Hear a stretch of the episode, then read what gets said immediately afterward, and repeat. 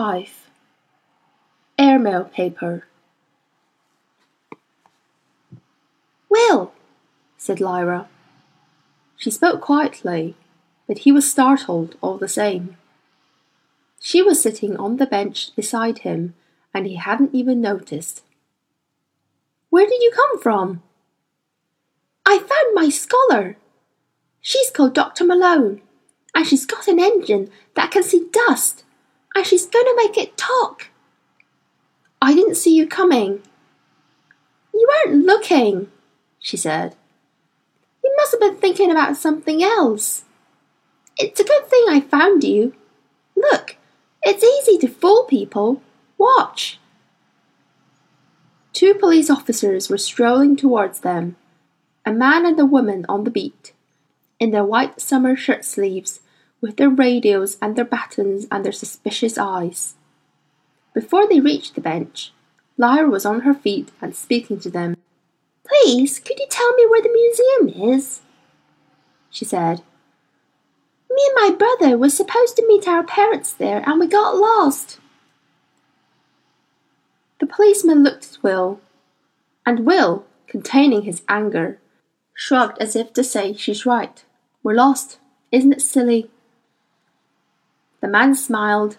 The woman said, Which museum? The Ashmolean? Yeah, that one, said Lyra, and pretended to listen carefully as the woman gave her instructions. Will got up and said, Thanks, and he and Lyra moved away together. They didn't look back, but the police had already lost interest. See, she said, if they were looking for you, I put them off, 'cause they won't be looking for someone with a sister. I better stay with you from now on. She went on scoldingly once they'd gone round the corner. You ain't safe on your own. He said nothing. His heart was thumping with rage. They walked along towards a round building with a great leaden dome. Set in a square bounded by honey-coloured stone college buildings, and the church and wide crowd trees above high garden walls. The afternoon sun drew the warmest tones out of it all, and the air felt rich with it, almost the colour itself of heavy golden wine. All the leaves were still, and in this little square even the traffic noise was hushed. She finally became aware of Will's feelings, and said, What's the matter? If you speak to people, you just attract their attention, he said with a shaking voice. You should just keep quiet and still and they overlook you. I've been doing it all my life. I know how to do it. Your way. You just. You make yourself visible. You shouldn't do that. You shouldn't play at it. You're not being serious. You think so? she said and her anger flashed. You think I don't know about lying and that? I'm the best liar there ever was. But I ain't lying to you, and I never will. I swear it. You're in danger, and if I hadn't done that just then, you'd have been caught. Didn't you see them looking at you? 'Cause they were. You ain't careful enough. If you want my opinion, it's you that ain't serious. If I'm not serious, what am I doing hanging about waiting for you when I could be miles away, or hiding out of sight, safe in that other city? I've got my own things to do, but I'm hanging about here so I can help you. Don't tell me I'm not serious. You had to come through, she said, furious. No one should speak to her like this. She was an aristocrat. She was Lyra. You had to, else you'd never find out anything about your father. You'd done it for yourself, not for me. They were quarrelling passionately, but in subdued voices. Because of the quiet in the square and the people who were wandering past nearby. When she said this, though, Will stopped altogether. He had to lean against the college wall beside him. The colour had left his face. What do you know about my father? he said very quietly. She replied in the same tone. I don't know anything. All I know is you're looking for him. That's all I asked about. Asked who? The of course. It took a moment for him to remember what she meant. And then he looked so angry and suspicious that she took it out of her rucksack and said, Oh, right, I'll show you. And she sat down on the stone curb around the grass in the middle of the square and bent her head over the golden instrument and began to turn the hands. Her fingers moving almost too quickly to see, and then pausing for several seconds, while the slender needle whipped around the dial, flicking to a stop here and there, and then turning the hands to new positions just as quickly. Will looked around carefully, but there was no one near to see. A group of tourists looked up at the domed building. An ice cream vendor wheeled his cart along the pavement, but their attention was elsewhere. Lyra blinked and sighed, as if she were waking after a sleep. Your mother's ill, she said quietly, but she's safe. There's this lady looking after her, and you took some letters and ran away. And there was a man. I think he was a thief and you killed him. And you're looking for your father, and. Oh, right, shut up, said Will. That's enough. You've got no right to look into my life like that. Don't ever do that again. That's just spying. I know when to stop asking, she said. See, the alethiometer is like a person almost. I sort of know when it's going to be cross or when there's things it doesn't want me to know. I kind of feel it. But when you came out of nowhere yesterday, I had to ask it who you were, or I might not have been safe. I had to. And it said. She lowered her voice even more. It said you were a murderer. And I thought, good, that's all right. He's someone I can trust. But I didn't ask any more than that till just now. And if you don't want me to ask any more, I promise I won't. This ain't like a private peep show. If I done nothing but spy on people, it'd stop working. I know that as well as I know my own Oxford. You could have asked me instead of that thing. Did it say whether my father was alive or dead? No, I didn't ask. They were both sitting by this time. Will put his head in his hands with weariness. Well, he said finally, I suppose we'll have to trust each other. That's all right.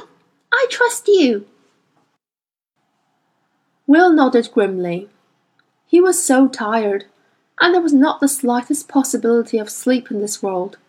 Lyra wasn't usually so perceptive, but something in his manner made her think. He's afraid, but he's mastering his fear, like Iorek Byrnison said we had to. Like I did by the fish house at the frozen lake. And Will, she added, I won't give you away, not to anyone, I promise. Good. I done that before. I betrayed someone, and it was the worst thing I ever did. I thought I was saving his life, actually. Only I was taking him right to the most dangerous place there could be. I hated myself for that, for being so stupid. So I'll try very hard not to be careless or forget and betray you. He said nothing. He rubbed his eyes and blinked harder to try and wake himself up. We can't go back through the window till much later, he said. We shouldn't have come through in daylight anyway. We can't risk anyone seeing. And now we've got to hang around for hours. I'm hungry, Lyra said. Then he said, I know. We can go to the cinema. The what?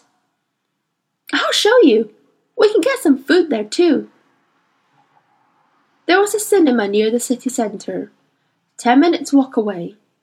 Will paid for them both to get in, and bought hot dogs and popcorn and coke, and they carried the food inside and sat down just as the film was beginning. Lyra was entranced. She had seen projected photograms, but nothing in her world had prepared her for the cinema. She wolfed down the hot dog and the popcorn, got the Coca Cola, and gasped and laughed with delight at the characters on the screen. Luckily, it was a noisy audience, full of children, and her excitement wasn't conspicuous. Will closed his eyes at once and went to sleep. He woke when he heard the clatter of seats as people moved out and blinked in the light. His watch showed a quarter past eight. Lyra came away reluctantly. That's the best thing I ever saw in my whole life, she said. I don't know why they never invented this in my world. We got some things better than you, but this is better than anything we got.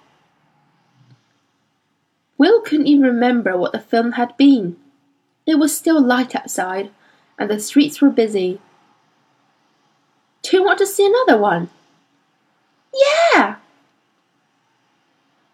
So they went to the next cinema, a few hundred yards away around the corner, and did it again. Lyra settled down with her feet on the seat, hugging her knees, and Will let his mind go blank.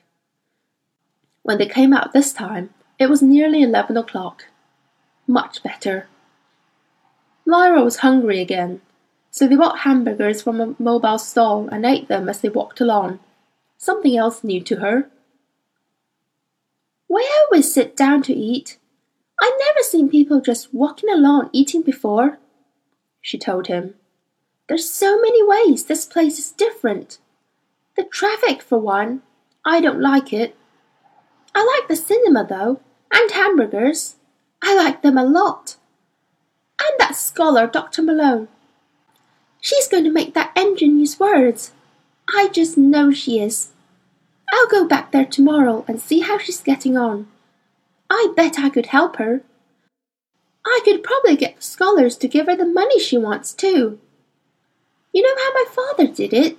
Lord Asriel. He played a trick on them. As they walked up the Banbury Road, she told him about the night she hid in the wardrobe and watched Lord Asriel show the Jordan scholars the severed head of Stanislaus Grumman in the vacuum flask. And since Will was such a good audience, she went on and told him the rest of her story, from the time she escaped from Mrs. Coulter's flat to the horrible moment when she realized she'd led Roger to his death on the icy cliffs of Svalbard. Will listened without comment, but attentively, with sympathy. Her account of a voyage in a balloon, of armoured bears and witches, of a vengeful arm of the church, seemed all of a piece with his own fantastic dream of a beautiful city on the sea, empty and silent and safe. It couldn't be true. It was as simple as that. But eventually they reached the ring road and the hornbeam trees. There was very little traffic now. A car every minute or so, no more than that. And there was the window. Will felt himself smiling. It was going to be all right. Wait till there's no cars coming, he said. I'm going through now. And a moment later, he was on the grass under the palm trees, and a second or two afterwards, Lyra followed. They felt as if they were home again. The wide warm night, the scent of the flowers, and the sea, and the silence, bathed them like soothing water. Lyra stretched and yawed, and Will felt a great weight lift off his shoulders. He had been carrying it all day, and he hadn't noticed how it had nearly pressed him into the ground, and now he felt light and free and at peace. And then Lyra gripped his arm. In the same second, he heard what had made her do it. Somewhere in the little streets beyond the cafe, something was screaming. Will set off at once towards the sound, and Lyra followed behind as he plunged down a narrow alley shadowed from the moonlight. After several twists and turns, they came out into the square in front of the stone tower they'd seen that morning. Twenty or so children were facing inwards in a semicircle at the base of the tower, and some of them had sticks in their hands, and some were throwing stones at whatever they had trapped against the wall. At first, Lyra thought it was another child, but coming from inside the semicircle, there was a horrible high wailing that wasn't human at all. And the children were screaming too, in fear as well as hatred.